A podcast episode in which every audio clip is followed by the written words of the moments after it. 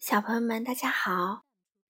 糖糖妈妈今天继续带来美国作家莱曼·弗兰克·鲍姆的《绿野仙踪》这本书的插图是由西班牙的茱莉亚·萨达所绘，马爱农翻译，云南人民出版社出版。我们上次读了第十二章《寻找邪恶的女巫》上半部分，邪恶女巫。用了邪恶的狼、乌鸦、黑蜜蜂，都没有打败多罗西他们。最后，他用一顶金帽子，准备召唤出带翅膀的飞猴。念完咒语之后，发生了什么呢？我们今天接着读第十二章《寻找邪恶的女巫》下半部分。魔法开始起作用了。天色暗了下来，天空传来一阵低沉的滚雷般的声音，无数个翅膀在扇动，许多个声音在说说笑笑。太阳从黑压压的天空中露出脸来，照亮了邪恶女巫身边围着的一群猴子。每只猴子的肩膀上都生出一对巨大的、很有力的翅膀，其中一只猴子啊。比别的大得多，似乎是他们的首领。他飞到女巫近旁，说道：“这是你第三次，也是最后一次召唤我们，你有何吩咐啊？”“啊，快到那些闯进我国家来的陌生人那里去，除了狮子，把他们都给我干掉。”邪恶女巫说：“把狮子带来给我。”我打算让他像马一样套上龙头，为我干活。遵命，猴子首领说。然后随着一片吵吵闹闹的声音，带翅膀的猴子飞向多罗西和他的朋友们赶路的地方。几只猴子抓住铁皮伐木工，凌空飞起，一直飞到一个怪石嶙峋的地方。他们啊，就在这里把可怜的伐木工扔了下去。摔得他坑坑洼洼，几乎散了架。还有一些猴子呢，抓住稻草人，用他们长长的手指把稻草人衣服里、脑袋里的稻草都掏了出来。他们把稻草人的帽子、靴子和衣服卷成一小团儿，扔到了高高的树顶上。剩下来的那些猴子啊，把一些大粗绳子扔到狮子旁边。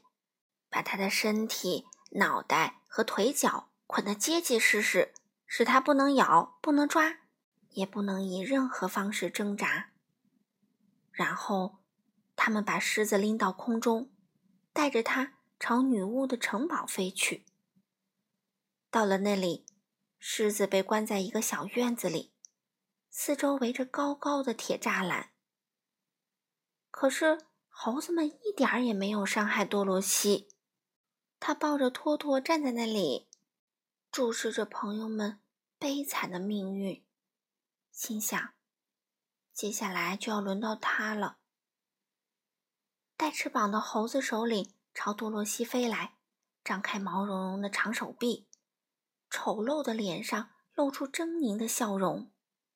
可是，当猴子首领看到多罗西脑门上善良女巫亲吻过的印痕时，立刻停住了，并示意别的猴子不要碰它。我们可不敢伤害这个小女孩，猴子首领对其他猴子说：“因为她受善良力量的保护，那比邪恶力量更加强大。我们只能把她带到邪恶女巫的城堡，把她留在那儿。”于是，猴子们轻手轻脚、小心翼翼地抱起多罗西，带着她。迅速的在空中飞过，一直飞到城堡，把它放在门前的台阶上。然后，猴子首领对女巫说：“我们尽量按你的吩咐做了。铁皮伐木工和稻草人已经被消灭，狮子被拴在了你的院子里。那个小女孩还有她怀里的那只小狗，我们可不敢伤害他们。你对我们这群猴子的权利已经用完。”以后你再也不会看到我们了。”说完，所有那些带翅膀的猴子有说有笑，吵吵闹闹的飞到空中，一眨眼就没了踪影。邪恶女巫看见多罗西脑门上的印痕，感到既吃惊又烦恼。她心里很清楚，不管是带翅膀的猴子，还是她自己，都不敢以任何方式伤害这个小女孩。她低头看看多罗西的脚，看见了那双银鞋子，不禁害怕的浑身发抖。她知道这双鞋子有着多么强大的魔力。接着，他无意间注视小女孩的眼睛，发现那双眼睛后面的心灵啊，是那么单纯。小女孩根本不知道银鞋子带给了她多么神奇的力量。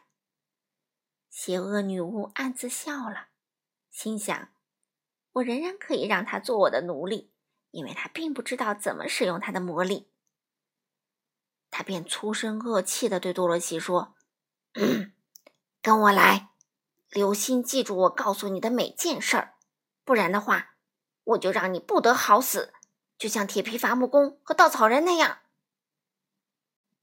多罗西跟着女巫穿过城堡里许多漂亮的房间，来到厨房。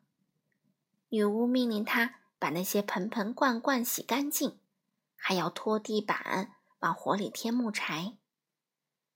多罗西温顺的开始干活，他拿定主意。全力以赴的拼命干活，很庆幸邪恶女巫决定不杀他。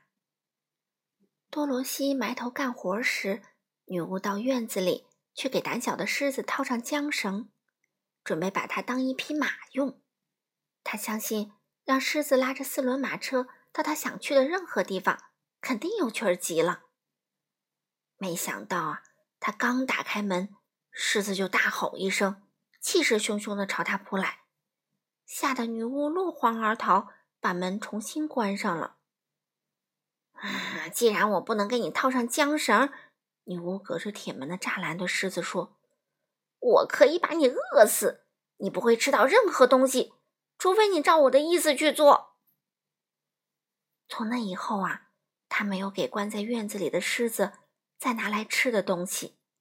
每天中午，他都来到院门前，问道。你愿意像马一样被套上缰绳吗？狮子总是回答：“不。”你要是走进这个院子，我就把你咬死。狮子用不着屈从女巫的愿望，因为每天夜里，当女巫睡着的时候，多罗西会从碗柜里拿一些东西给狮子吃。狮子吃完后便躺在稻草上，多罗西呢？躺在他身边，把脑袋枕在狮子柔软、乱蓬蓬的鬃毛上，他们就会谈论到他们遭遇的麻烦，并试着想出一个逃跑的办法。可是他们发现没有办法逃出城堡，因为城堡时刻都有黄色的温基人严密把守。温基人是邪恶女巫的奴隶，他们非常怕她，不敢违抗她的命令。白天，小女孩只好拼命干活。女巫动不动就威胁说要用她整天拿在手里的那把旧雨伞打她。实际上，她根本不敢打多罗西，因为多罗西脑门上有那个印痕呢。小女孩可不知道这些，还整天为她自己和托托担惊受怕。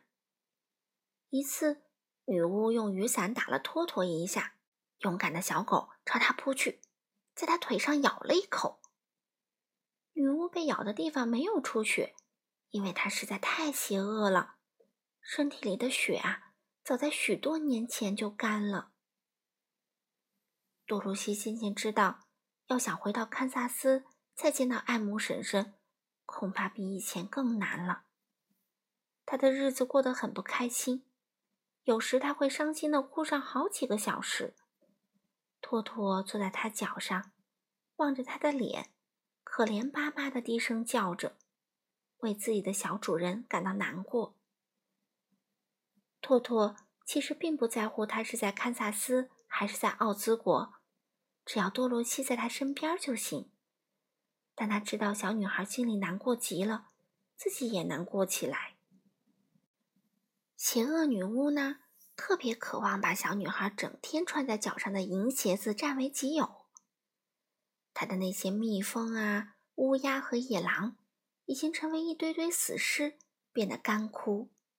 那顶金帽子的魔力也用完了，但只要得到那双银鞋子，他们给他带来的力量。会比他失去的所有东西加起来还要强大。他仔细观察多罗西，看他会不会把鞋子脱下来，这样他就可以把它们偷到手。可是小女孩很为这双漂亮的鞋子感到得意，只有晚上洗澡时才会脱下鞋子。女巫特别怕黑，不敢在夜里到多罗西的屋子里去偷鞋子。而且啊，他怕水比怕黑还要厉害，所以从不敢在多罗西洗澡的时候靠近它。是的，老女巫从来不沾水，也绝对不让水沾到它。最后，狡猾的她想出一条诡计，她把一根铁棒放在厨房中间的地上，又用魔法使铁棒隐形，不被人的肉眼看见。这样，当多罗西走过厨房时，因为看不见铁棒，便被绊倒了，整个人摔在地上。他倒没有什么受伤，但摔倒时，一只银鞋子掉了下来。没等他伸手去捡，女巫便一把抢过去，穿在了他瘦巴巴的脚上。那邪恶的女人看到他的诡计得逞，心里别提多得意了，因为只要有一只鞋子。他就拥有这双鞋子一半的魔力。多罗西即使知道怎么使用魔法，也没有办法对付他了。小女孩感到很生气，对女巫说：“把我的鞋子还给我！”“哼，不行！”女巫凶狠的回答，“它现在是我的鞋子，不是你的。”“你真是个坏家伙！”多罗西喊道，“你没有权利拿走我的鞋子。”反正我不会还给你的，女巫嘲笑着说：“我早晚会把你的另一只鞋子也弄过来。”多罗西听了，气坏了，他拎起旁边一桶水朝女巫泼去，把她从头到脚都浇湿了。那邪恶的女人立刻恐惧的大喊一声，然后就在多罗西吃惊的目光下，女巫开始越缩越小。逐渐化掉了。看看你做的好事儿！他尖叫着说：“我马上就要化掉了。”啊，真是对不起，多罗西说。他看着女巫在他面前像红糖块一样融化，心里确实很害怕。你难道不知道水会要了我的命吗？女巫用凄厉绝望的声音问：“当然不知道。”多罗西回答：“我怎么会知道？”“哎，我几分钟内就会完全化掉，整个城堡就属于你了。我一辈子作恶多端，真没想到，居然被你这么一个小女孩泼水化掉，结束了我邪恶的一生。”留神。我走了。说完这番话，女巫便化成一滩褐色的、不成形状的东西，在厨房干净的地板上蔓延。多罗西看到女巫真的化掉了，就又拎来一桶水，浇在那滩东西上，把地板打扫干净。地上就剩下那只银鞋子了。多罗西把它捡起来。用布擦干，重新穿在脚上。现在他终于重获自由了。他跑到院子里，告诉狮子说：“邪恶女巫已经完蛋了，他们不再是这片陌生土地上的囚徒了。”好了，小朋友们，第十二章“寻找邪恶的女巫”，糖糖妈妈就全读完了。那西方邪恶女巫已经被杀死了。多罗西他们能实现自己的愿望吗？稻草人和铁皮伐木工怎么办呢？我们下次接着读第十三章援救。好了，小朋友们，下次再见喽。